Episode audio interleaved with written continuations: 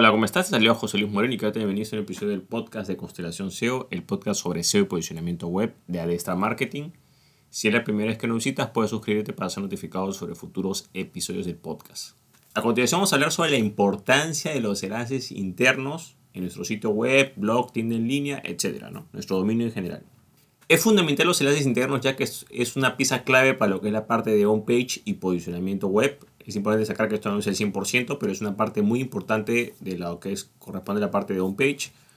En primer lugar hay que tomar en cuenta de que este tipo de enlaces internos son muy buenos porque son 100% naturales. O sea, los enlaces internos no tienen ningún tipo de penalización. O sea, uno va a a penalizarte porque creas cierta cantidad de enlaces y de determinada forma, no lo va a hacer. Generalmente hay una penalización que está bastante conocida, es que si tú creas enlaces externos en varios lugares con la misma palabra clave apuntando hacia el mismo sitio exactamente, es evidente que estás tratando de alterar los resultados de búsqueda. ¿no? Sin embargo, los enlaces internos puedes crear las veces que tú quieras, ya que siempre lo hagas de forma correcta, eh, no van a ser sospechosos porque están dentro del propio sitio web, ¿no? Y si cumple con ciertos requisitos que te voy a decir más adelante, entonces esos enlaces son totalmente funcionales y totalmente naturales. Y estos enlaces generalmente no poseen penalización ya que cumplen varias funciones que vamos a ver a continuación. Bueno, en primer lugar, la principal función que cumple un enlace interno es la de navegación. O sea, la persona está en el sitio web, tiene línea, blog, hace clic en un enlace y va a otra sección de ese blog o esa, o esa tienda en línea o ese sitio web, etc. Es una navegación interna que esa es la verdadera función del enlace. ¿Para qué hace la navegación? Para diferentes fines, ¿no? ya sea para buscar más cosas, ampliar contenido, etc. Pero lo importante es que sepas que la principal función de estos enlaces es la navegación. Entonces, como todo sitio web tienes que estar navegando, es imposible que todo el contenido de un sitio web, tiene línea o blog, esté en una sola sección sin hacer clic. Eso no, no, no sería navegación. Para eso precisamente existen los enlaces. Ahora, si bien pueden haber navegación, digamos, en menú principal, se entiende, hay otros tipos de navegación, como por ejemplo por las etiquetas, por las categorías. Dentro del propio texto también te puedes ir a diferentes secciones y tiene bastante lógica porque tú puedes hacer referencia a contenidos, digamos, que complementan esa información o puedes enviar a las personas a otras secciones. Entonces es algo más funcional que artificial en este caso y por eso que generalmente no tiene ese tipo de sanción o restricción. Otro punto muy importante es que la navegación permite ampliar información sobre un tema quizás en el cual ya hablaste en el pasado. Ejemplo, ¿no?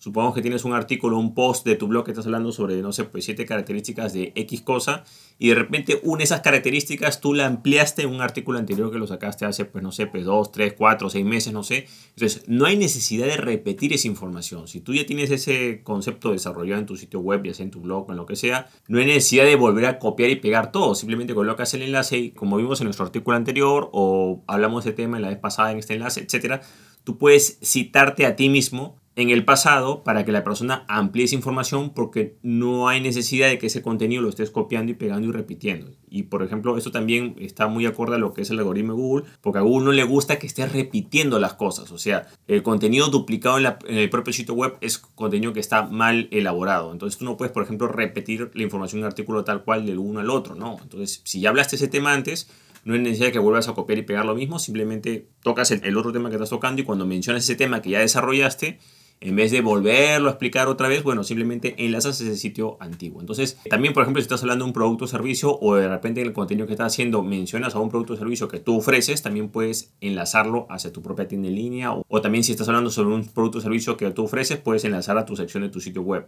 Entonces, además de la navegación, también permite ampliar información, más información sobre ese producto o servicio, más información sobre ese concepto que ya hablé antes, o sea, más información sobre un tema en el pasado en el cual tú ya hayas abordado y que no tengas que estarlo repitiendo. Entonces la ampliación de información también es una necesidad en lo que corresponde a experiencia de usuario y por eso que estos enlaces son bastante valiosos en ese aspecto. Otro punto importante es que los enlaces internos ayudan a darle jerarquía a lo que es tu sitio web. Por ejemplo, van a ver algunos artículos, entradas o secciones a los cuales eh, varios contenidos o varios otros posts van a apuntar hacia ese sitio. Por ejemplo, muchos artículos de tu blog quizás van a, van a apuntar hacia determinada sección de producto o servicio que es la que quizás la que más común que tienes o en la que más abordan esos temas o se relacionan esos temas. También varios artículos nuevos pueden hacer referencia a un artículo antiguo quizás que sea mucho más extenso. ¿no? Entonces de repente ese artículo antiguo adquiere jerarquía porque hay nuevos artículos tuyos que los enlazas, por ejemplo, si ese artículo, es un ejemplo, ¿no? Pues trata como, por ejemplo, este, 50 errores del SEO, ejemplo, ¿no? y tú en ese artículo colocas todo y de repente tú vas a comenzar a ampliar esos puntos, entonces claro, tú puedes, cada vez que amplíes esos puntos, puedes conectar a esos artículos y dándole la jerarquía que corresponde. Van a haber momentos o, en que determinados artículos o posts de un blog van a tener cierta jerarquía porque han tenido bastantes enlaces internos porque lo has estructurado de una forma correcta.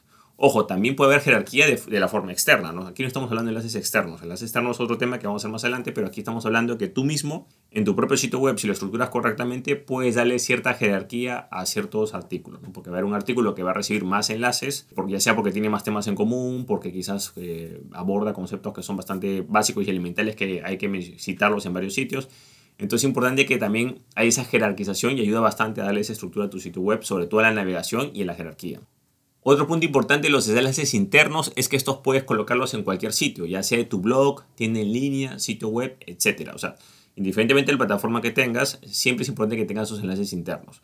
Por supuesto que si estamos hablando generalmente de SEO y posicionamiento web en la creación de contenidos, es indispensable que tengas un blog. Tú puedes tener tu sitio web, perfecto, sí, pero si tú solamente tienes un sitio web solo como tal, o solo tienes un sitio web y tiene en línea, sin blog, claro, al momento de colocar enlaces vas a tener ciertas limitaciones. Indiferentemente de la combinación que tengas, siempre tienes que incluir al blog en esa combinación, porque precisamente el blog es una, entre comillas, excusa para crear enlaces totalmente orgánicos, porque el objetivo del blog simplemente es generar, es como una revista interna que tú tienes, ¿no? Es generar contenido, pero ese blog tiene la, capacidad de poder citar de forma natural y orgánica diferentes secciones de tu tienda en línea, tu sitio web, etcétera. Si tú quitas al blog de la ecuación, la cosa se pone más compleja porque, claro, puedes crear enlaces internos, pero esos enlaces internos no se van a ver tan naturales, o sea, pierde, digamos, esa naturalidad. ¿Por qué? Porque obvio que si comienzas a enlazar tu sitio web a la tienda, tienda del sitio web, podrán haber algunos momentos que podrás ampliar información relacionados, pero hay un momento en que ya se va a dar cuenta que los enlaces no son naturales. Y precisamente los enlaces internos, la gracia, entre comillas, es que sean 100% naturales. Y la mejor forma de que tengas esos enlaces naturales es que tengas un blog que genere diferentes contenidos para precisamente poder eh, crear esos enlaces. Y otro punto muy importante, sobre todo para lo que es la parte de Google, es que los enlaces internos te ayudan a aumentar tu engagement o compromiso. ¿no? Este indicador, antes llamado rebote por Google Analytics, es una herramienta interna de, analítica web que deberías tener en tu blog, en tu sitio web o en tu tienda en línea, te permite saber cuál es el porcentaje de, de compromiso para saber más o menos qué tan comprometidos están tus visitantes. Anteriormente esto le llamaban rebote, ¿no? Ahora vamos a definir este tema para que quede bien claro, ¿no? Hay un indicador que es bastante eh, controversial que antes se llamaba rebote. ¿no? Rebote para, ojo, no de, no email, sino rebote de, de visita a un sitio web o de Google Analytics. Es cuando una persona llega a tu sitio web, se queda ahí, digamos, un tiempo X, puede ser pues 30 segundos, un minuto, no hace clic con nada y se va. Para Google Analytics, esa visita es como una visita entre comillas mala, ¿ok? Porque no ha navegado. Ahora, claro, ¿en qué viene la controversia? La controversia vino porque decían, oye, pero si la persona llega al sitio web y encuentra lo que busca, ¿por qué tiene que seguir navegando? O sea, no necesariamente ese rebote era algo malo. ¿no? había cierta, cierto debate sobre eso. Entonces, como hubo tanto debate, ese indicador rebote, que estaba presente en lo que era presente en Analytics por mucho tiempo, lo cambiaron, cambiaron ese indicador y ahora se llama engagement. Antes, por ejemplo, tú podías tener, ejemplo, ¿no? 80% de rebote y supuestamente el 20% estaba bien, ¿no? Entonces ahora lo, lo, que ha hecho Google Analytics es que, ejemplo, si tienes 80% de rebote, o sea, 80% de las visitas vienen, navegan tu página una vez y se van sin hacer clic, ahora ha cambiado y le coloca engagement o compromiso y te dice, no, no tienes 80% de rebote, tienes 20% de engagement. Que es 20% de las personas llegaron a tu sitio web e hicieron clic en algún enlace y navegaron hacia otra página. Ahora, para que suceda esto, o sea, para que la persona llegue y navegue, claro, quizás primera opción es el menú principal que hay, ¿no? Pero si tú no tienes enlaces internos, o si no tienes esos enlaces internos dentro del texto, claro, va a ser más difícil que la persona logre hacer clic y navegue en otras secciones, ¿no? Bueno, de esta manera hemos aprendido sobre la importancia de crear enlaces internos para el posicionamiento web.